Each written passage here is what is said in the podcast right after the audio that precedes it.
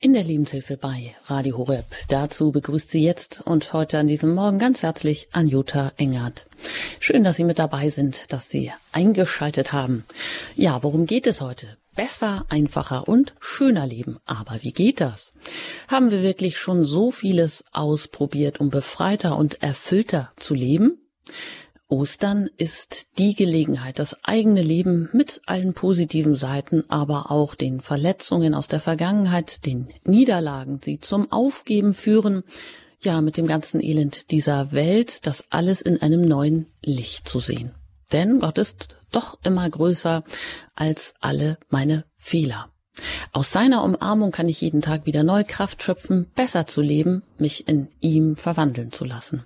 Dann muss ich nicht mehr ständig auf die dunklen Seiten des Lebens schauen. Aus dem dunklen Grab meines Lebens können dann auch immer wieder Anlässe für einen Neuanfang werden. Ich kann in einer neuen Wirklichkeit leben, im Hier und Jetzt, nicht erst in der Vertröstung auf ein unvorstellbares Leben nach dem Tod. Aber wie geht das? Suchen Sie die Begegnung mit ihm in den zeichenhaften Handlungen, die er für uns hinterlassen hat, nicht als trauriges Andenken wie in einem Museum aufbereitet, sondern als lebendiges Zeugnis seiner bleibenden Gegenwart. Suchen Sie die Gemeinschaft anderer Zeugen und stiften Sie so den lebendigen Leib der Kirche über alle Grenzen hinweg. Entdecken Sie neu Ihre christliche DNA. Schauen Sie nicht wie gebannt auf die Fehler und Makel dieser Kirche, dieser Menschen, denn sie werden auch immer unsere eigenen sein. Schauen wir also mit den Augen der Auferstehung, mit den Osteraugen auf den, der uns jeden Tag neues Leben schenken will. Wie das gehen kann, das erfahren wir jetzt von Michael Papenkort, mit dem ich jetzt aus Mannheim verbunden bin. Einen wunderschönen guten Morgen an Sie, Herr Papenkort. Guten Morgen, Frau Engert. Sie sind vom Institut für Weltevangelisation, auch kurz ICPI genannt. Erklären Sie uns doch mal kurz, was das ist, Herr Papenkort. Mm, es ist eine kleine, kleine Gemeinschaft, international, ja, aber wirklich klein, winzig eigentlich, ist vom Vatikan anerkannt. Das ist schon mal nicht schlecht, gell? aber ähm, es ist eine kleine Gemeinschaft von Verrückten eigentlich, ähm, die sich auf die Fahnen geschrieben haben, das Evangelium weiterzugeben auf alle möglichen Arten und Weisen, allen möglichen Ecken und Winkeln. Immer versuchen wir das in einer Art und Weise zu tun, dass das Evangelium dann so bei den Leuten ankommt, dass sie selber von sich aus das Evangelium, das in ihnen dann lebt, weitergeben. Das ist so ein bisschen in ein, zwei Sätzen gesagt, wer wir sind hoffe ich. Ja, und daran schließt sich natürlich gleich die nächste Frage, wie Sie das jetzt machen. Also was zählt denn so zu Ihren Aufgaben, zu Ihren täglichen in diesem Institut für Weltevangelisation?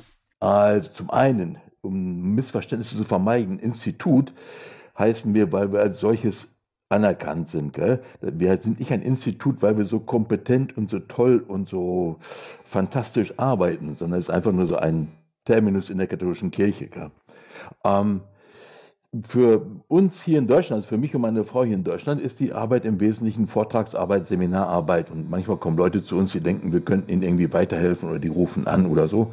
Ähm, in anderen Ländern sieht die Arbeit anders aus, weil die Situation anders ist. Also in den Philippinen oder in Ghana, da ist es anders. Da wird anders gearbeitet, weil halt hm, das einfach eine andere Situation ist und das Evangelium, die Verkündigung natürlich auch immer irgendwie ein bisschen ähm, da hineinpassen will gell? und dann schauen will, wo es dann ankommen kann, wie es ankommen kann bei den Leuten. Deswegen ist das überall ein bisschen unterschiedlich. In Singapur ganz anders, gell? weil da alles anders aufgestellt ist. Und dann kann man so die Länder durchgehen. Gell? Das ist halt immer sehr spezifisch auf die Situation, aber es geht immer eigentlich um dasselbe in den verschiedenen Ausprägungen. Das Evangelium, was Jesus Christus selber ist, also nicht die Botschaft über Jesus Christus, sondern Jesus Christus selber, der so bei den Leuten ankommt, dass sie ihm so begegnen können, dass ihnen die Augen aufgehen, das Evangelium in ihnen beginnt zu leben, ganz neu von innen her und dann sich im Grunde alles ändert. Nicht wegen dem, was wir erzählen, sondern wegen dem, was Christus selber in ihnen tut. Da sind wir ja dann mal gespannt. Vielleicht äh, interessiert sich der eine oder andere dann auch dafür. Vielleicht mag jemand auch Mitglied werden oder interessiert sich dafür. Das können Sie uns ja auch am Ende dieser Sendung verraten, wie das geht oder wie da so bei Ihnen auch die Voraussetzungen sind. Aber lernen wir Sie doch erstmal kennen oder auch das, was sie tun. Leben aus der Auferstehung, gebrochene Zeugen in einer gebrochenen Welt, der Titel unserer Sendung, das, worüber wir jetzt in der kommenden Stunde sprechen. Und da sind Sie, die Sie zuhören, auch immer eingeladen, sich gerne mit Ihren Fragen ganz konkret hier auch ähm, zu Wort zu melden, in der Sendung dann anzurufen. Ich gebe die Hörernummer dann in der Sendung mehrmals auch durch. Aber fragen wir doch erstmal, Herr Papenkort, Leben auf aus der Auferstehung, also Auferstehung eben ja, daraus leben. Das heißt, man muss das auch erleben und irgendwie so, dass wir das spürbar, also dass wir auch spürbar das selber erleben und auch erneuert werden, so wie in der Tauferneuerung. Wer das vielleicht gerade miterlebt hat, auch im Gottesdienst in der Osternacht. Aber welche Schritte helfen wir mir denn da jetzt ganz konkret? Wie sieht das denn, wie kann das denn aussehen, Herr Papenkort? Ja, wunderbar, wunderbare Fragen, Frau Engert. Schauen Sie, es ist spannend, gell? Am, am Ostern feiern wir Auferstehung, gell? Karfreitag, Ostern und so. Und dann am Ostermontag packt uns unsere Kirche ausgerechnet am Ostermontag dieses Emmaus-Evangelium dahin. Und nicht irgendwie zufällig oder weil das irgendwie gut passt oder so, sondern weil das wichtig ist. Denn diese Emmaus-Jünger, das sind so zwei Figuren, von denen nur einer tatsächlich aufgeführt ist. Er ist äh, Kleopas, der andere, äh, da ist so eine Leerstelle, weil da mein Name eigentlich reingehört. Also diese Geschichte, es ist eigentlich tatsächlich meine Geschichte. Und in dieser Emmaus-Geschichte geht es darum, wie dieses Ostern meins werden kann. Also so, dass es in meinem Leben ankommt. Und ähm, da hat dann am, am Mittwoch in der Lesehore, gell, die im Stundenbuch, wo die Kirche dann so Lesungen hat, äh, da war äh, am vergangenen Mittwoch der Augustinus an der Reihe mit einer Predigt zu Ostern. Da predigt er eben genau über diese Emmaus-Geschichte. Und dann sagt er, ne, schau mal, die gehen da auf dem Weg, die sehen ihn wohl mit den Augen, aber sagt er, sie erkennen ihn nicht. Dann sagt er so eigentlich ein bisschen eigenartig, weil der Meister ist mit ihnen auf dem Weg und sie erkennen ihn nicht, wo er doch aber eigentlich selber der Weg ist. Offensichtlich sind sie nicht auf diesem Weg unterwegs. Und sagt Augustinus, sie sind vom Weg abgeirrt, weil sie eben nicht wirklich sehen können. Er hatte ihnen vor seinem Tod eigentlich alles gesagt was stattfinden soll, was geschehen wird. Das hatten sie alles gehört. Aber als er dann am Kreuz stirbt, vergessen sie das alles. Da bleibt nichts mehr. Also gehen sie ganz bedröppelt, tief traurig nach Hause, zurück in die Routine, in das, was sie kennen. Weil diese Nachfolge, das war bunt und glorreich, aber das ist so daneben gegangen. Nichts funktioniert. Dann sind sie auf dem Weg nach Hause ohne die Auferstehung. Sie erwarten die Auferstehung auch gar nicht mehr. Jesus hatte das vorhergesagt, aber für sie ist die Auferstehung vielleicht ein Gedanke, vielleicht eine Erinnerung, aber nichts, was ihr Leben formt. Und deswegen fallen auch all die anderen Verheißungen gleich mit Jesus ins Grab. Die, sie, sie, verlassen sich nicht mehr auf die Verheißungen.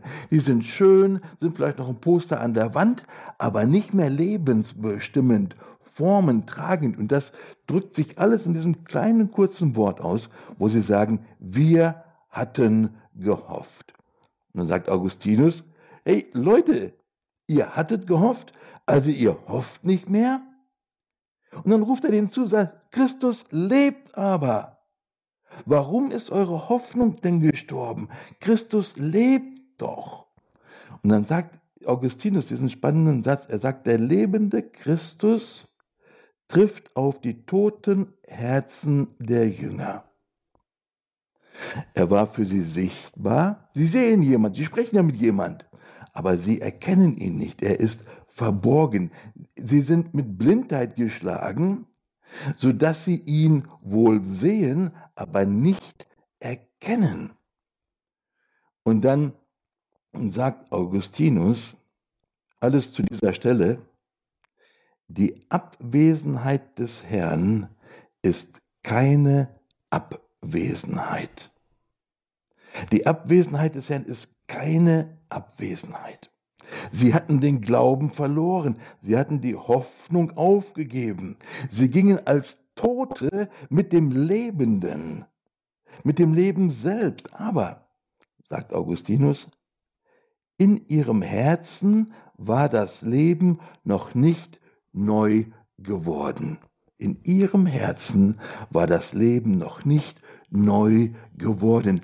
Das ist aber der springende Punkt. Da wird Ostern meins, wenn das Leben in meinem Herzen neu wird. Da muss ich zuerst einmal sehen. Ähm, ja? Vielleicht ähm, kommen wir da mal rein. Genau, das ist ja jetzt auch dieser springende Punkt, dass wir eben auch nur gebrochene Zeugen in einer gebrochenen Welt sind. Und das, wie Sie sagen, Jesus, äh, der sagt Ihnen ja alles. Sie können ja alles wissen, aber das ist eben unser Schicksal bis heute. Offensichtlich, dass ähm, das für uns als Menschen eben doch nochmal eine ganz andere Kategorie ist und die wir einfach nicht so gut verstehen. Wenn Jesus jetzt erscheint, dann tut er das ja anders, als er vorher erschienen ist. Irgendwie ist er, zwar erscheint er mit dem Leib, aber als auf, ähm, mit dem verklärten Leib so. Aber Jesus ist ja eigentlich ganz barmherzig. Er ist ja, also er geht ja mit ihnen mit. Also mit diesen beiden, er erscheint ja auch nicht jedem, aber diesen beiden erscheint er. Also er hört zu, er fragt sie, wie es ihnen geht und so. Also er kümmert sich erstmal um sie. Was können wir denn daraus ziehen, auch für uns vielleicht, ähm, wenn wir jetzt uns in die Gemeinschaft begeben oder versuchen auch aus dieser Auferstehung zu leben, das mal so anzunehmen und sagen, ja, da ist Auferstehung passiert, auch bei mir kann das passieren und ich möchte das auch weitergeben. Ähm, welcher österliche Auftrag ergibt sich dann so daraus? Gerade im Hinblick darauf, wie Jesus hier handelt. Erstmal da sein, zuhören, fragen, sich interessieren für den anderen? Ja, zwei, zwei Punkte. Die kommen beide von unserem lieben Augustinus. Gell? Den einen sagt er, willst du das Leben haben, was die beiden da hatten? Um den Herrn zu erkennen, wie die beiden ihn erkannt haben. Dann sagt er, dann tu einfach, was sie getan haben. Nimm ihn gastlich auf. So ein ganz einfacher Satz, gell? Nimm ihn gastlich auf. Wir wissen das alle, gell? Die haben ihn gedrängt, bei ihm zu bleiben. Es ist Abend geworden, der Tag hat sich geneigt. Bleib hier, geh nicht weiter, komm mit zu uns rein, komm in unser Haus, komm in mein Haus, komm in mein Leben. Augustinus sagt das ganz, ein ganz einfacher Schritt. Willst du haben, was sie hatten? Nimm ihn gastlich auf. Wenn du ihn gastlich aufnimmst, wird er allerdings zum Hausherrn. Das heißt, wenn ich ihn aufnehme, den Herrn, dann nehme ich ihn auf als Herrn meiner Familie, als Herrn meines Zuhauses, als Herrn meiner Vergangenheit, Gegenwart, Zukunft, als Herrn meiner Arbeit, als Herrn meiner Hoffnungen und Ängste, als Herrn meiner Armut oder meines Reichtums, als Herrn meines und so weiter, das ganze Leben. Ja? Nimm ihn gastlich auf, heißt nicht, richte ihm ein Gastzimmer her und steck ihn da rein, sondern nimm den Herrn als Gast auf, ich gebe ihm den Hausschlüssel, den Generalschlüssel. Er kann überall. Ich möchte, dass er überall reinkommt. Das andere, der andere Punkt, Sie hatten gerade gesagt, vor allem nicht nur, erscheint der Herr ja nicht mehr so wie damals. Gell? Der Augustinus macht einen ganz interessanten Punkt. Er sagt, woran wollte der Herr erkannt werden? Na, am Brotbrechen. Ne, das wissen wir, da erkennen sie ihn. Ja, sie haben, ne, er hat ihnen erzählt, ausgehend von Mose und den Propheten, öffnet er ihnen den Sinn für die Schrift, aber dann macht der Herr das so, dass er im Brotbrechen erkannt wird. Dann sagt der Augustinus, warum? Und er sagt dann, unseretwegen. Der Herr wird beim Brotbrechen erkannt, damals wie heute heute nicht weniger als damals, weil die Abwesenheit des Herrn ist keine Abwesenheit, sagt Augustinus. So wie der Herr damals gegenwärtig war, ist er heute nicht weniger gegenwärtig, wohl anders, aber nicht weniger. Das heißt, dieses Erkennen wie damals auf dem Emmausweg ist heute kein anderes wenn wir die Eucharistie feiern, dem Herrn beim Brotbrechen entdecken, Wenn wir seinem Wort zuhören, sein Wort in uns lebendig wird, dann sehen wir mehr als das, was sichtbar ist, so wie diese zwei Emmaus-Jünger, nämlich wir erkennen den Herrn. Schauen Sie, das ist damals auf dem Emmausweg, da waren die zwei ja richtig, also betreten und traurig und wie auch immer. Dann kommen sie, dann passiert alles, was wir alles wissen auf dem Weg. Sie erkennen den Herrn und wumm, ist der Herr wieder weg. Die beiden werden aber nicht gleich wieder traurig, so nach dem Motto, wieder reingefallen, gell? Nein. Voller Freude flitzen die in der Nacht nach Jerusalem, weil sie den Herrn erkennen, auch wenn sie ihn nicht sehen.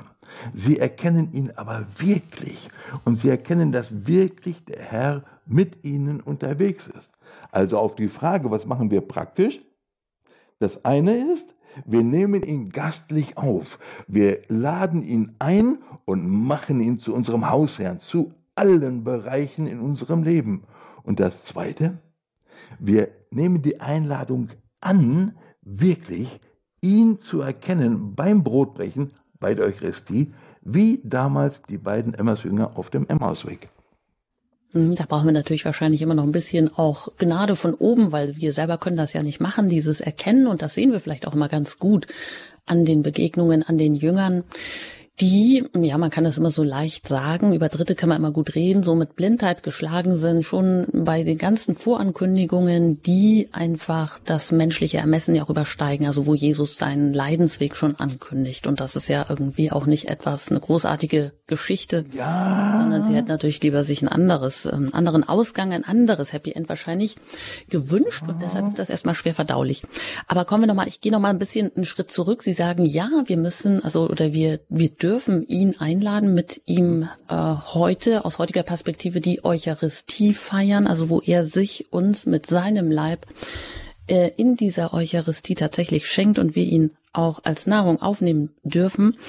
Aber es geht ja auch darum, bei der Emmaus-Geschichte, da kehren sie am Abend ein, das ist ja auch dieser ganz menschliche Aspekt, den will ich noch einfach mal kurz betonen, sich zu stärken, einfach die menschliche Gastfreundschaftlich, äh, das Leben miteinander teilen. Vielleicht diesen Aspekt, der hier auch mit aufscheint in dieser Emmaus-Begegnung, vielleicht ist der auch so wichtig. Vielleicht ist der Herr Papengott auch eine Voraussetzung, um damit der Glaube, den wir als Zeugen dann weitergeben wollen, wenn wir diese Begegnung mit ihm hatten, damit er Fuß fassen kann, ist, ähm, dass wir erstmal nicht äh, gleich mit irgendwas Großartigem ankommen, sondern erstmal Menschen, also eben das Leben miteinander auch teilen als Voraussetzung für das Größere, was dann kommen kann, nämlich ja. die Weitergabe des Glaubens? Ja, da sind wir in der Messe, gell? Geben Sie mir noch eine kurze Sekunde. Der, der eine ist, Sie haben gesagt, in der Eucharistie, da nehmen wir den Herrn auf, gell? Der kommt ja zu uns, er schenkt sich uns.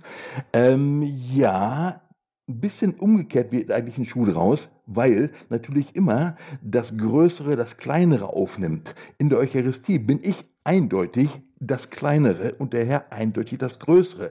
Also in der Eucharistie nehme eigentlich nicht so sehr ich den Herrn auf, sondern der Herr nimmt mich auf in sich. Ich werde eben zum Leib Christi.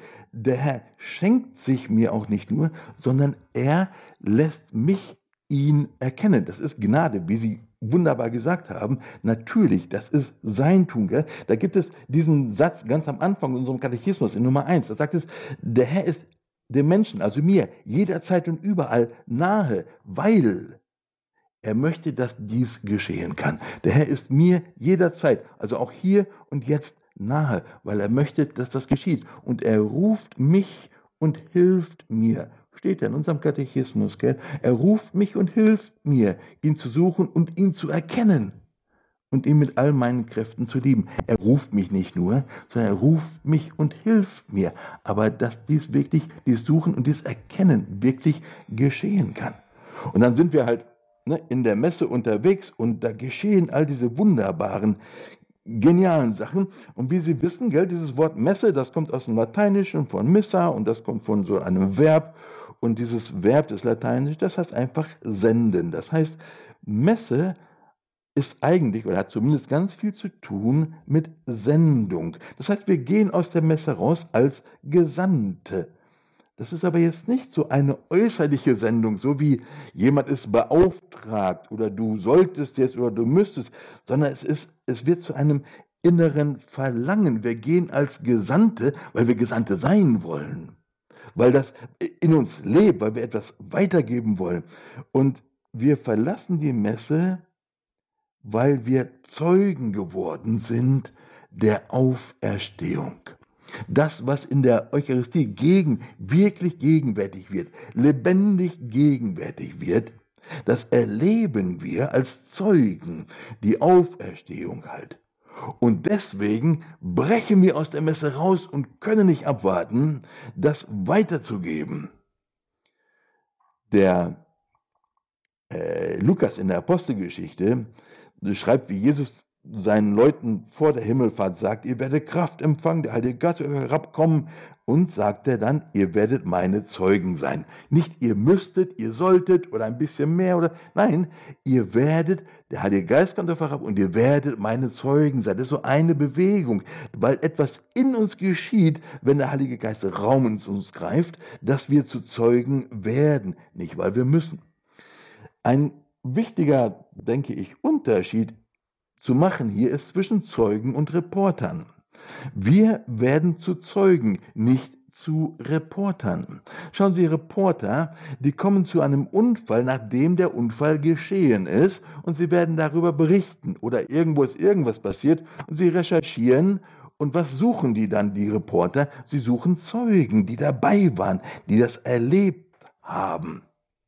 Das heißt, zu Zeugen werden heißt etwas erleben, da nicht nur einfach dabei sitzen, sondern es erleben und eben nicht über Bücher, über Filme, über Vorträge von anderen zu hören, weiterzugeben, was andere gesagt haben, sondern es tatsächlich selber zu erleben. Wenn Jesus sagt, ihr werdet meine Zeugen sein, dann schließt das auch ein, dass er tut oder zumindest tun möchte, das, was uns zu Zeugen macht.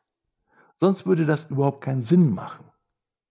Er möchte uns zu Zeugen machen. Das heißt, er möchte, dass wir die Auferstehung erleben und nicht irgendwann oder der einst einmal, sondern jetzt. Die, das Leben der Auferstehung, die Kraft der Auferstehung, die Wirklichkeit der Auferstehung ist nicht für nach dem Friedhof einmal, wenn wir gestorben sind, sondern jetzt. Ja, wenn wir gestorben sind, dann geht noch mal ein ganz neues Kapitel auf. Wunderbar und herrlich. Aber die Wirklichkeit und die Kraft der Auferstehung ist für jetzt. Wenn das auch alles so wunderbar ist, haben wir es heute schon ab und zu mal gehört, wenn wir dann Zeugen sind, sind wir doch immer gebrochene Zeugen.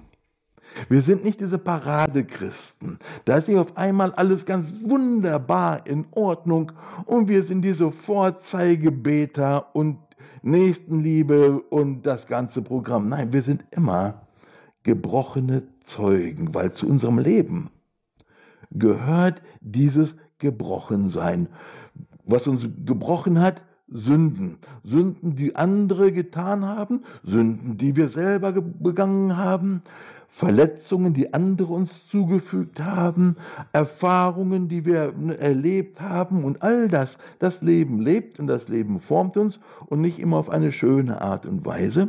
Und wir sind gebrochene Zeugen. Gebrochene Zeugen sind die einzigen, die es wirklich gibt. Alle Menschen sind gebrochene Menschen. Aber wir nehmen das nicht immer so wahr. Wir erkennen das nicht immer so. Und wir stehen uns das auch nicht wirklich gerne ein. Also tragen wir alle möglichen Masken. Wir sagen allen möglichen Leuten all das Tolle, was wir tun. Und hoffen, dass das, was wir wirklich in drin sind, die anderen Leute nicht wirklich wahrnehmen. Wir müssten allerdings wirklich aufhören, zu tun, als wären wir etwas anderes als gebrochene Zeugen. Wir gehen auf und ab. Wir sind Lernende, wir machen Fehler, nicht kleine Ups-Fehler, sondern richtige Fehler. Wir greifen richtig in die Kacke.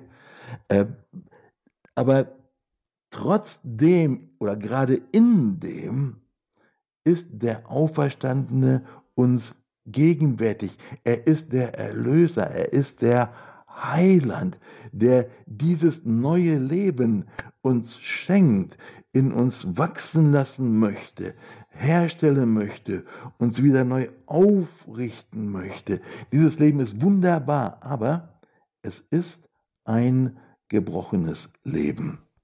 Hm, da kann man sicher dann auch noch mal gleich darüber ins Gespräch kommen, wie man jetzt ähm, positiv damit umgeht. Es gibt ja ganz unterschiedliche Menschen. Die einen, die juckt das vielleicht gar nicht weiter und die machen sich darüber keine Gedanken ähm, und können gut über ihre Fehler äh, hinwegsehen, das verdrängen. Andere wiederum sind vielleicht völlig zerknirscht oder gerade wenn sie das Sakrament der Versöhnung in Anspruch nehmen wollen, dann ist das für sie vielleicht auch ein Gang wie zum Schafott. Aber da hat ja auch Papst Franziskus kürzlich bei einem Bußgottesdienst mit dem Akt der Weihe äh, Russlands äh, und der Ukraine, der ganzen Welt an das unbefleckte Herz Mariens hervorgehoben, dass es ja hier um dieses mal so einen anderen Blickwinkel einzunehmen, also das Sakrament der Freude. Ähm, das so zu sehen oder eben nicht völlig zerknirscht, als würde alles von mir abhängen, sondern vielleicht sich mehr beschenken zu lassen, sich aufrichten zu lassen oder überhaupt ja, vielleicht auch das ganze schlimme Elend dieser Welt nicht immer nur so schlimm zu sehen, sondern vielleicht auch ein bisschen zu erkennen oder anzuerkennen, dass eben ja auch diese Schwächen, dieses Elend offenbar äh, ein ganz guter Anlass zu einem Neuanfang werden kann. Das ist vielleicht gar nicht so einfach, vielleicht schwer. Ich weiß nicht, wie Ihnen das geht, aber ich möchte Sie an dieser Stelle herzlich gern auch dazu einladen, wie es Ihnen gelingt. Oder wenn Sie Fragen haben an Michael Papenkott vom Institut für Weltevangelisation, den wir hier heute bei Radio Horeb in der Lebenshilfe als Gast haben. Nutzen Sie die Gelegenheit, erreichen Sie uns jetzt unter der 089 517 008 008. Wie kann Christus in ihrem Leben eine Kraftquelle werden? Wie gehen sie auch damit um, mit immer wieder Niederlagen, vielleicht auch ja mit vielen ähm, Verletzungen, mit äh, dem Leid der Welt, das uns natürlich auch immer belastet.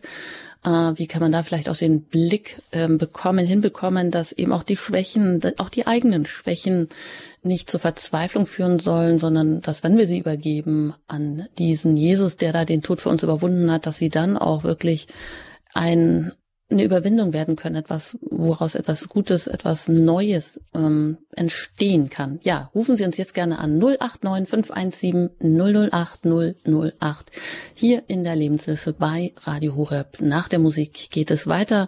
Natürlich auch mit der Frage, wie Christsein in der Gemeinschaft dann funktionieren kann, in der Kirche, wo wir, die wir ja auch alle bilden als Zeugen, für das, was wir hoffentlich und immer wieder auch erleben dürfen in der Begegnung mit Christus.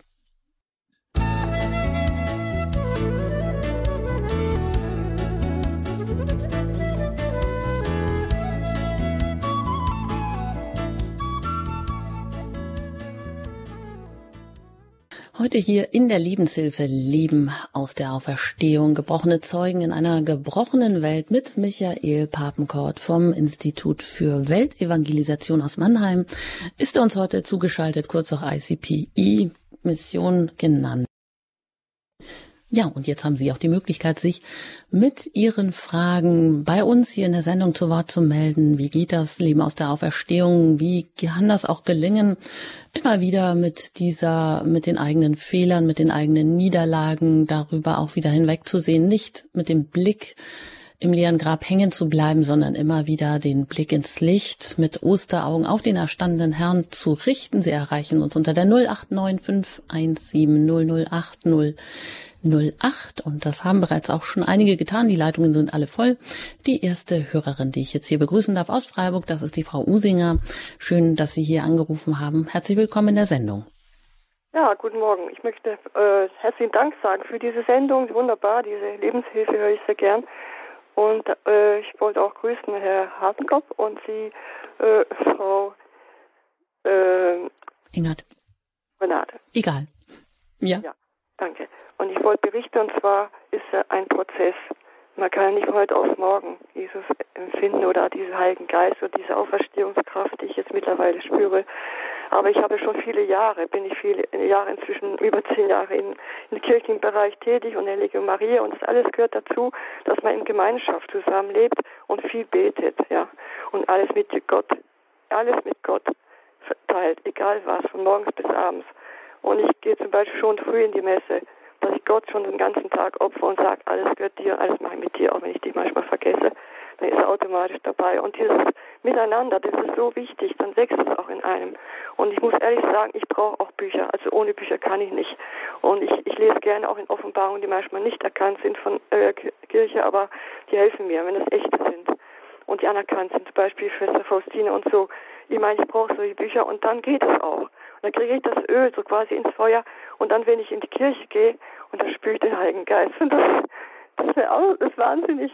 Da muss ich direkt drüber weinen, weil es ist so stark. Ja, schön, danke, ich dass Sie. Ich weiß nicht, wie ich damit umgehe. Ja.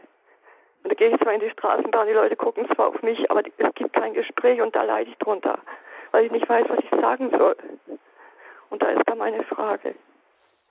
Gut, gehen wir das weiter. Vielen Dank für, dass Sie das hier auch so anderen Ich sage das schon, die Ausstrahlung, diese, diese mhm. große Liebe und das sehen die wahrscheinlich auch die Leute.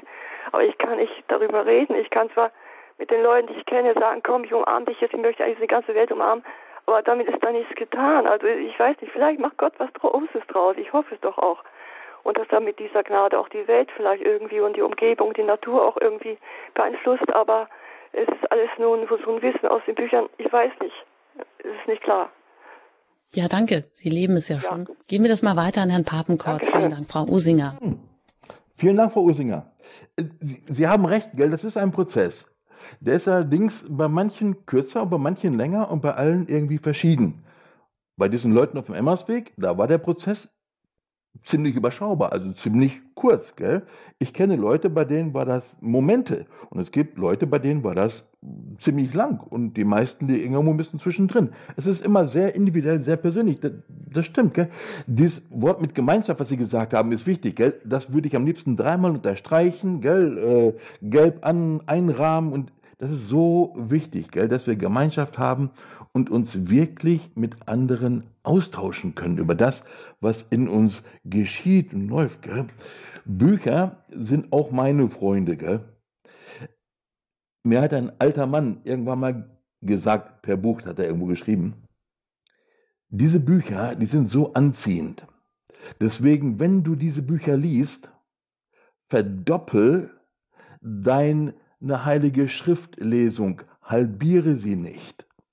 Weil es gibt Bücher, die sind so anziehend, dass wir, während wir sie lesen, weniger Heilige Schrift lesen. Wir brauchen aber das lebendige Wort, mehr als alles andere, und dann helfen uns die guten Bücher auch wirklich gut weiter. Wenn Sie sagen, was soll ich den anderen denn sagen? Das ist natürlich eine spannende Frage. Gell? Was, was ich in mir trage, das ist Leben. Gell? Und wenn Sie mit anderen sprechen, weiß ich, einem Freund auf der Arbeit, mit der Nachbarin, sonst wie auch immer, dann wollen Sie ihnen nicht irgendwelche Abhandlungen verkündigen, sondern Sie wollen sie einfach, wenn es nur irgendwie geht, teilhaben lassen an dem Leben, das in ihnen lebt. Deswegen sind sie eine Zeugin. Das Leben lebt in mir. Darf ich dir davon erzählen? Und sagen, ja gut, jetzt haben die Leute aber auch nicht, die stehen nicht Schlange und fragen, dass sie danach erzählen sollen. Es gibt manchmal Momente im Leben bei anderen, da öffnet sich so eine kleine Tür. Und dann kann man die kleine Tür mal wahrnehmen. Weiß ich, der Onkel ist gestorben. Und dann stellt sich äh, der Neffe alle möglichen Fragen. Manchmal ist das so ein kleiner Türöffner. Nicht immer, manchmal. Und da kann man schauen, nicht, das solltest du machen, dies solltest du machen, dies Gebet sprechen, jenes Buch lesen, den Film gucken. Nein, mein Leben darf ich dir ein bisschen Anteil geben an dem, was in mir lebt. Und wenn sie sich aufmachen, mit dem anderen zu reden und Zeugnis zu geben von dem, was in ihnen lebt, ihm Anteil zu geben daran, da wird Christus in dieser Begegnung gegenwärtig. So gegenwärtig, dass es fast sekundär ist, welche Worte sie benutzen, weil der ganze Unterschied ist Jesu Gnade in ihren Worten. Wie auch immer holperlich oder falsch der Satz ist oder die falschen oder richtigen Ausdrücke und Worte und wir, das ist gar nicht der Punkt. Das Handeln Jesu ist der Punkt. Und dazu machen Sie sich einfach auf. Und vielleicht fallen Sie der Länge nach auf die Nase. Okay, aber ich habe getan, was ich denke, was er von mir möchte. Ich möchte das gerne weitergeben. Und Sie werden sehen, wie das wirklich geschieht, weil dieses Leben, das Sie in sich tragen, ist wirklich das original göttliche Leben in aller Gebrochenheit. Aber es ist wirklich das göttliche Leben, was wirklich da ist. Ja, danke schön. Vielen Dank, Frau Usinger. Ja, vielleicht leben Sie das alle schon, indem Sie einfach auch so Ihr Leben annehmen und in diesen kleinen Dingen einfach da sind, auch für andere da sind, zuhören, fragen und dann den Moment abwarten, wo sich vielleicht auch ein Türspalt öffnet, wenn Sie schon auch das Herz eines anderen gewonnen haben, dann auch vielleicht den Glauben zu erklären oder irgendetwas, was den anderen, wo er offen ist. Alles Gute nach Freiburg und weiter geht's nach Ravensburg und da bin ich mit Frau Müller Gott, verbunden. Ich grüße Sie. Vielen Dank auch ja, für den Vortrag und ich wollte fragen, ich, ähm, es tut gut, wenn jemand zuhört, gerade wie bei den Emmaus-Jünger und äh, ich erlebe es auch immer wieder, dass mir jemand zuhört, aber andere, die äh, äh, leihen dann die Autorität noch von jemand aus und geben dann diese Predigt weiter und ähm, dass ich zum Beispiel dankbar sein müsste für die Beleidigungen so äh, frisch von weg von der äh, äh, Exorzitin und ohne Bezug zu mir. So.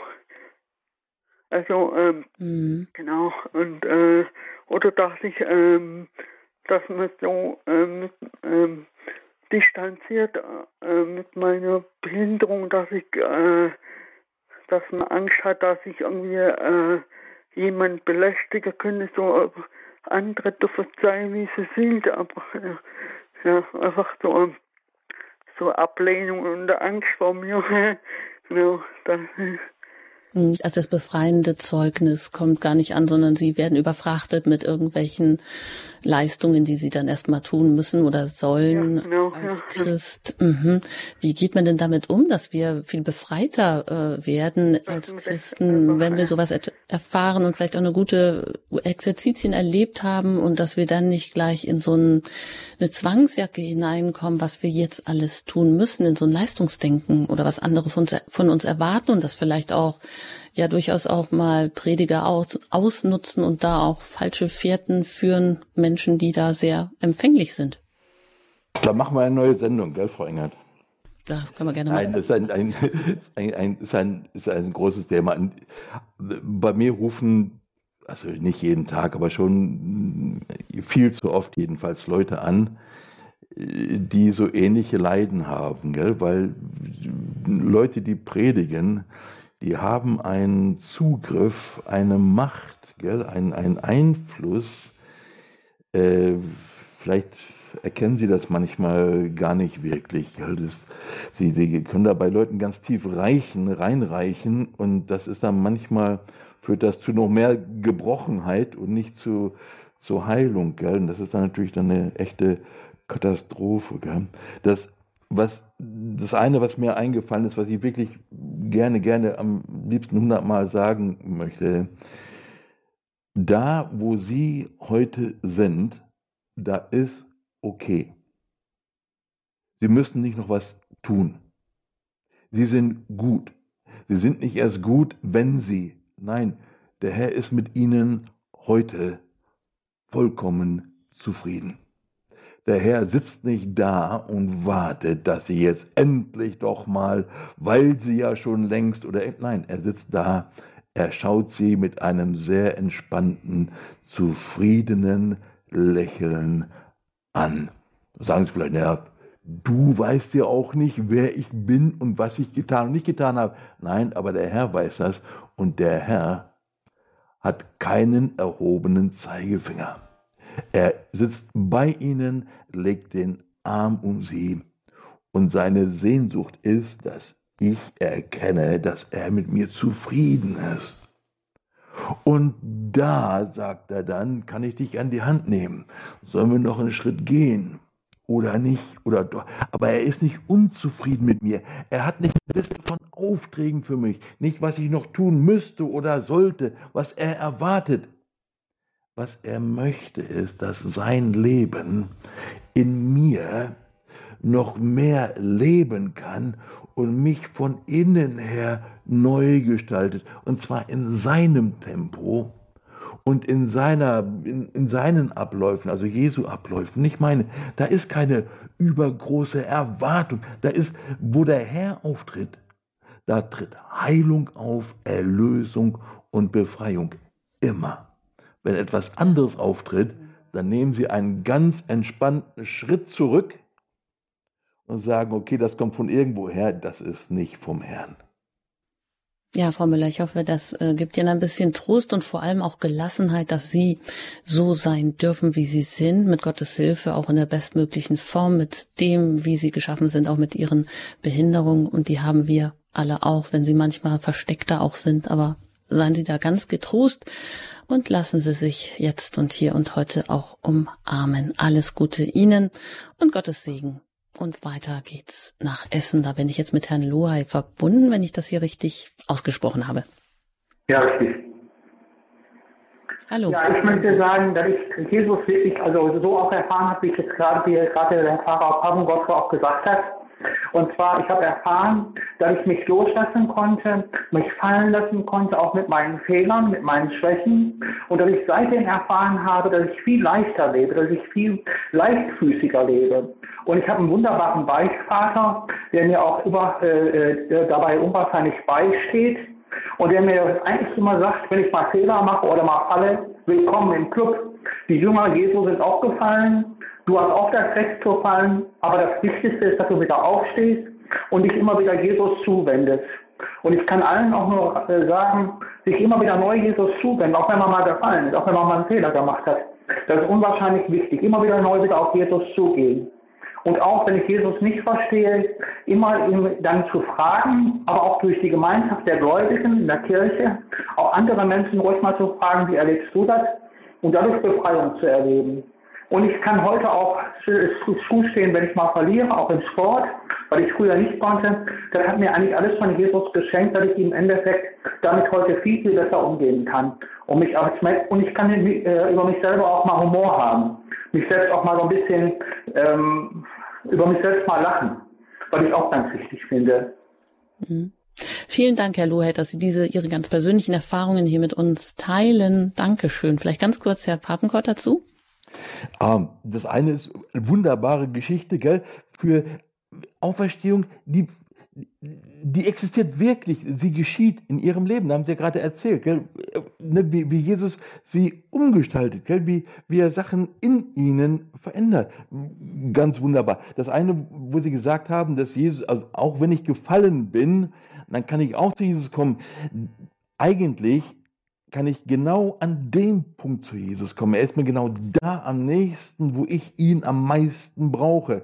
Und das ist, wenn ich am ärgsten drin hänge. Gell?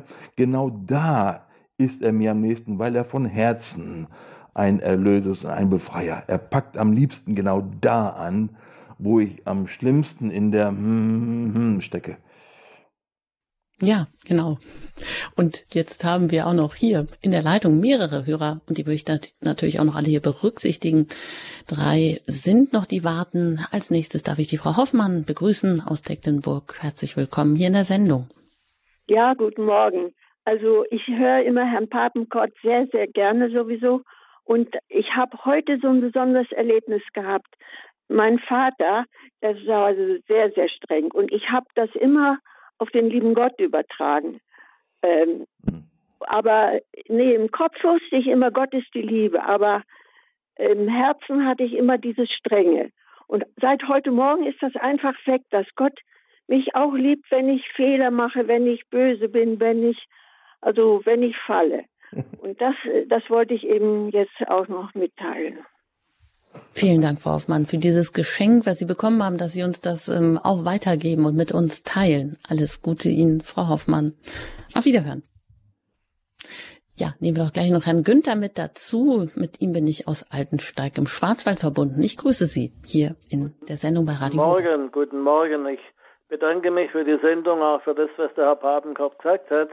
Äh, ich wollte nur einfach dazu sagen, die Ursache, dass wir gebrochene Menschen sind, das ist die Erbsünde, mhm. wo die Eva nach dem Apfel gegriffen hat. Und dadurch sind wir alle von, von Jesus getrennt.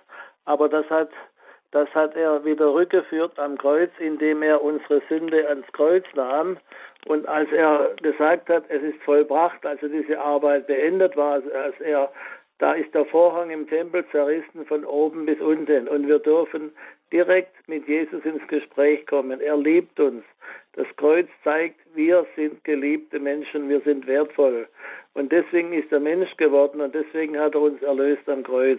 Und wer dies tut, das ist eine freiwillige Sache. Aber jeder Mensch, Gott zwingt keinen. Und das hat der Herr Papenkort wirklich wunderbar ausgeführt. Also ich möchte ihm immer wieder danken für dies, wie er, wie er um uns wirbt, um uns Menschen. Weil Menschen sind so selbstständig. Wir, äh, der, der Teufel will nicht, dass wir umkehren, dass wir zu Jesus umkehren, sondern er will uns an der langen Leine halten, dass wir immer religiös sind und immer in der Leistung, im Leistungsdruck sind gute Menschen zu sein. Wir müssen es nicht, wir werden gut durch Jesus, durch diese neue Geburt, die äh, hat Jesus hat, es hat es dem Nikodemus erklärt in, äh, in Johannes 3, dass wir von neuem geboren werden und dann spürt man das auch innerlich. Ich bin von neuem geboren, ich gehöre jetzt Jesus und bin sein Kind. Also Herr Babenkort, ich kann Ihnen wirklich nur sagen, Sie erklären das wunderbar. Vielen Dank dafür. Dankeschön. Ja, danke schön, Herr Günther. Äh, dass Sie das uns auch so weitergeben, so wie Sie das auch erfahren. Alles Gute Ihnen nach Altensteig. Ja, dann geht's noch weiter nach Salzburg und da bin ich mit einer Hörerin verbunden, die ich jetzt auch hier in der Lebenshilfe begrüßen darf. Guten Grüß Morgen. Gott. Grüß und zwar mit meinen Fehlern. Ich schaue mir meine Fehler an. Ich bemühe mich, die Fehler zu Guten zu lenken und bemühe mich auch, Jesus Gott mit einbeziehen zu diesen Fehlern hin. Und ich darf es auch erleben, dass ich dadurch auch an meinen Fehlern im Glauben reifen darf. Und Gott ist in, im Namen Jesu ganz stark gegenwärtig. Die höchste Gegenwart ist natürlich die heilige Eucharistie, aber auch in seinem Namen ist, in Jesus seinem Namen ist Gott stark gegenwärtig. Und ich habe über Jahre schwere Zeiten gehabt, von Mitmenschen ausgelöst. Ich, ich habe mich bemüht, dass ich es im Glauben durchlebe, diese schwere Zeit dass ich nicht daran falle, dass ich äh, mich nicht gräme daran. Und ich habe es erleben dürfen, dass ich im Glauben über diese Jahre an dem Schweren im Glauben eben gereift bin. Danke. Vielen Dank dafür, dass Sie das auch mit uns teilen. Alles Gute Ihnen nach Salzburg. Auf Wiederhören. Ja, Herr Papenkott, zum Abschluss kommen wir schon hier in unsere Sendung Leben aus der Verstehung gebrochene Zeugen in einer gebrochenen Welt. Ähm, was ich immer sehr schön fand, Sie haben am Anfang ja auch zitiert oder ähm, in dem, was Sie auch vorbereitet haben für diese Sendung, etwas aus Deus Caritas, wo es auch eben heißt, ähm, dass am Anfang des Christseins eben nicht ein ethischer Entschluss steht oder auch nicht eine große Idee. Das mag ja den einen oder anderen auch faszinieren und die Wege zu ja. Gott sind ja so vielfältig, wie es Menschen gibt, aber dass es vor allem eben diese Begegnung mit diesem Ereignis ist, mit dieser Person, mit Jesus, die unserem Leben einen neuen Horizont und damit eben auch seine entscheidende Richtung gibt. Herr Papengott, wenn Sie das jetzt weiter ausführen und dann noch in diese Gemeinschaft münden lassen, also Christen, Christsein sucht eigentlich ganz automatisch, wie Sie auch gesagt haben, andere Zeugen. Man will, man braucht diese Gemeinschaft, um, um gemeinsam unterwegs zu sein in dieser Kirche, äh, in diesem, ja, wie es immer heißt, ich denke, das ist ein gutes Bild, dass Christus das Haupt ist. Also wenn wir Kirche als Leib verstehen und wie diese Glieder sind, Vielleicht muss man diesem Kirchenbild einen neuen Anstrich geben, weil das ja doch sehr gelitten hat. Also, dass es eben, dass dieser Leib dann auch ständige Erneuerung bedarf und dass eben auch das Scheitern dazugehört. Ähm, ja, wie geht das? Wie können wir das besser und vielleicht auch neu verstehen, Kirche zu sein? Also ich denke, dass der ein Aspekt wirklich, wirklich wichtig ist. Das, was Sie gerade zitiert haben, gell, das sagt Papst Benedikt, es zieht diese Begegnung man kann auch sagen, die Emmaus-Begegnung, wenn Sie wollen, die zieht einen neuen Horizont in unser Leben. Das heißt, es ändert sich von innen her eigentlich grundlegend, wesentlich. Eigentlich ändert sich irgendwie eigentlich alles. Was dazugehört ist, dass es ein Leben in und mit Gemeinschaft ist. Christsein gibt es nur als Gemeinschaftsveranstaltung. Da sind zwei Emmaus-Jünger auf dem Weg. Da ist nicht nur einer. Und die beiden auf dem Weg, wenn Sie die Geschichte lesen, die haben sich miteinander ausgetauscht. Das heißt, zu diesem Leben in der Auferstehung und zu diesem neuen Horizont, da gehört auch, dass wir in der Kirche unterwegs sind, in der Kirche zu Hause sind, in der Kirche leben. Allerdings müssen wir schauen, dass wir da die wirkliche Kirche meinen, die ganze Kirche auf dem Schirm haben. Eben nicht das so denken, dass wir, aha, die Kirche, das ist das, was wir sehen, wenn wir sonntags in die Kirche gehen, in unsere Kirche, in unsere Gemeinde, mit den Nachbarn und den Leuten, die wir kennen und mit den Firmlingen und mit dem Pfarrer und das ist Kirche, das, was ich sehe und erlebe. Und dann sagen wir, naja, und dann gibt es noch dieses Jenseits, da wo die Heiligen sind und so. Das ist nicht getrennt. Und das ist ganz, ganz, ganz wichtig. Es gibt genau eine Kirche. Und zu dieser Kirche gehört das Diesseits genauso wie das Jenseits. In unserem lieben Katechismus, da, wenn Sie es nachschlagen wollen, gell, 954, und dann gibt es 1, 2, 3, 4, 5 Abschnitte, da ist die Gemeinschaft der Kirche des Himmels und der Erde. Die Gemeinschaft. Wir, wir leben zusammen, wir gehören zusammen. Wenn wir Liturgie feiern, dann feiert die Liturgie immer die ganze Kirche. Nicht nur die 100 Hanseln, die jetzt in unserer Kirche sitzen und Liturgie feiern. Die Liturgie ist immer eine ein Tun, heißt es in unserem Katechismus, des ganzen Christus, des ganzen Leibes. Das heißt, die Heiligen, in der Regel haben wir halt so einen Heiligen, den wir verehren, besonders verehren. Und dann haben wir den anderen Heiligen, den wir immer einladen, für uns etwas Bestimmtes zu tun, weil wir denken, dass er irgendwie dafür mehr zuständig ist als vielleicht ein anderer Heiliger und so. Aber dass wir in Gemeinschaft mit den Heiligen, mit in Gemeinschaft mit den leben, die im Glauben uns vorausgegangen sind. Wir feiern, wir leben zusammen. Wir müssen, ich weiß ein hartes Wort, gell, aber wir, wir, wir müssen mental und geistlich in diese Kirche kommen, in dieser Kirche leben. Schauen Sie, wenn Sie Eucharistie feiern, die Kirche ist immer brechend voll, auch wenn nur zehn Leute drin sitzen, weil die Heiligen da sind, der Himmel da ist, so viel Engel da sind. Das ist, das ist die Kirche, in der wir leben. Das ist die Gemeinschaft, in der wir leben. Schauen Sie, wir denken die Heiligen in der Regel so als Einzelne. Der heilige Franziskus, die heilige Teresa von Avila und so weiter und so fort. Wir nehmen sie selten wirklich als Gemeinschaft wahr. Aber die Heiligen sind Kirche. Sie sind wirklich Gemeinschaft. Es ist eine Gemeinschaft, in der wir dazugehören. Eine Gemeinschaft, in der wir uns wohlfühlen können. Eine Gemeinschaft, in der wir auftanken können. Im Hebräerbrief, im Kapitel 12, da heißt es an einer Stelle, ähm, Darum wollen auch wir, die wir von einer Wolke von Zeugen umgeben sind, von einer Wolke von Zeugen. Schauen Sie, es ist, als wären wir in einem Stadion, wir sind auf dem Spielfeld und die Zuschauerränge sind voll mit Heiligen, die uns zujubeln, die uns ermutigen, die uns aufmuntern, die uns zurufen, ich habe mein Leben für den Herrn gegeben. Das ist das Beste, was dir geschehen kann. Mach dein Leben auf für den Herrn. Und also das kann man sich richtig vorstellen, wie bei so einem, weiß was ich denn, spannenden Fußballspiel oder sonst irgendwas. Die Heiligen, sie nehmen wirklich Anteil an uns und wir an ihnen, nicht nur in dem, was sie für uns tun können, sondern wir sind eine Kirche. Da gibt es dann so ein böses Wort, das ist die Transzendenz der Kirche. Das meint genau das. Kirche ist nicht nur das, was wir hier in der Welt sehen, uns vorstellen und erleben.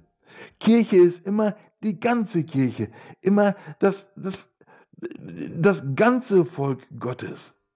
Und schauen Sie, wenn unsere Kirche in unserer Gemeinde heute ein bisschen schwach auf den Füßen steht und das Ganze nicht so prickelnd ist, nicht so mega lebendig und dynamisch, dann ist das so und da tun wir auch, was wir können, um das irgendwie zu ändern.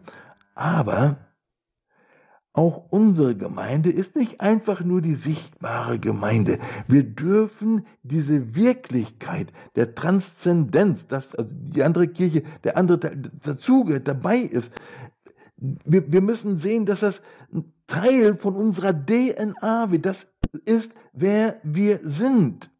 Das, ne, wir sind, ja, wir sind gebrochene Zeugen. Aber wir sind gebrochene Zeugen mit all unseren Fehlern, in dieser Kirche. Wir singen schon mit, wenn wir in die Liturgie gehen, dann singen wir schon mit im Chor der Heiligen. Das ist Wirklichkeit.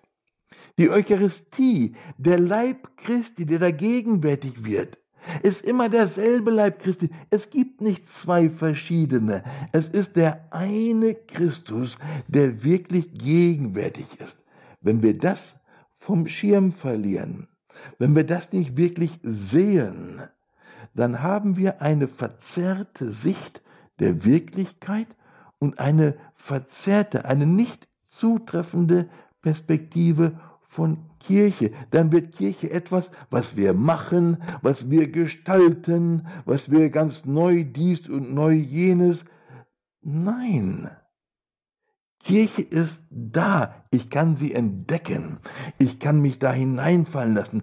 Das, aber in die Kirche, dieses Erleben von dem Ganzen, der Beginn ist diese Begegnung auf dem Emmausweg. Dieser Beginn ist das Leben der Auferstehung in mir. Und dann beginnt sich dieser neue Horizont zu öffnen. Und in diesem neuen Horizont beginne ich zu entdecken dass Kirche mehr ist als nur das, was ich hier sehen und greifen kann. Ja, vielen Dank, Herr Papenkort, dass Sie uns wieder ein Stück Himmel auf die Erde geholt haben und auch einfach, ja, Zeugnis davon gegeben haben, wie Leben aus der Auferstehung gelingen kann, gerade auch als gebrochene Zeugen, die wir sind in einer gebrochenen Welt dass wir eben ja spürbar diese Kraftquelle, diese Umarmung Jesu annehmen, unsere Herzen öffnen lassen, aus der befreienden Begegnung mit Jesus, auch in den Sakramenten, dann die Kraft schöpfen, Zeugen zu sein und das Geschenk, was wir bekommen haben, aufmachen und es auch weitergeben und dabei auch mit anderen Zeugen in der Gemeinschaft ja, der unserer Mitchristen unterwegs sind, aber auch uns immer wieder vergewissern dürfen, dass es da schon ganz viele Vorausgegangene gibt, die auch eine reale Wirklichkeit, eine geistige bilden, die aber dennoch da ist, auch wenn wir sie nicht sehen und da schon mit einen, in einen Chor der Gemeinschaft der Heiligen und natürlich auch äh, der Heiligen Gottes und der Heiligen Engel einstimmen dürfen, uns das immer wieder vor Augen führen dürfen, damit wir vielleicht nicht nur so ein kläglicher Rest an Gemeinde sind, sondern hier auch neu belebt werden. Vielen Dank. Herr Papenkort, alles Gute Ihnen und auch natürlich für Ihre Arbeit in der Mission mit dem Institut für Weltevangelisation. Auf Wiederhören auch gerne. Danke, Frau Engert. War schön, bei Ihnen zu sein heute Morgen. Ja, das war die Lebenshilfe hier heute. Leben aus der Auferstehung, gebrochene Zeugen in einer gebrochenen Welt. Wenn Sie nicht alles mitbekommen haben, dann können Sie das gerne bei uns in der Mediathek noch einmal nachhören, sich auf Ihrer App herunterladen. Die ein oder andere Sendung, die Sie verpasst haben oder die Sie vielleicht ähm, äh, zu einer anderen Zeit sich gerne anhören mögen. Unter hocher.org finden Sie auch alles weitere über diesen Sender. Ich danke Ihnen natürlich immer für Ihr Interesse, für Ihre Anrufe, die auch diese Sendung hier lebendig machen und bereichern und auch ein Stück Gemeinschaft und Radio Horeb Familie bilden. Und wenn wir schon beim Stichwort Radio Horeb Familie sind, dann notieren Sie sich auch schon, dass der diesjährige Marathon der Spendenlauf vom 13. bis 15. Mai sein wird, um auch einfach Radio Horeb weiter in die Welt hinauszutragen und andere Stationen in Afrika und der Welt auch zu ermöglichen. Ein herzliches Dankeschön an Sie und einen gesegneten Tag wünscht Ihnen Ihre Anjuta Engert.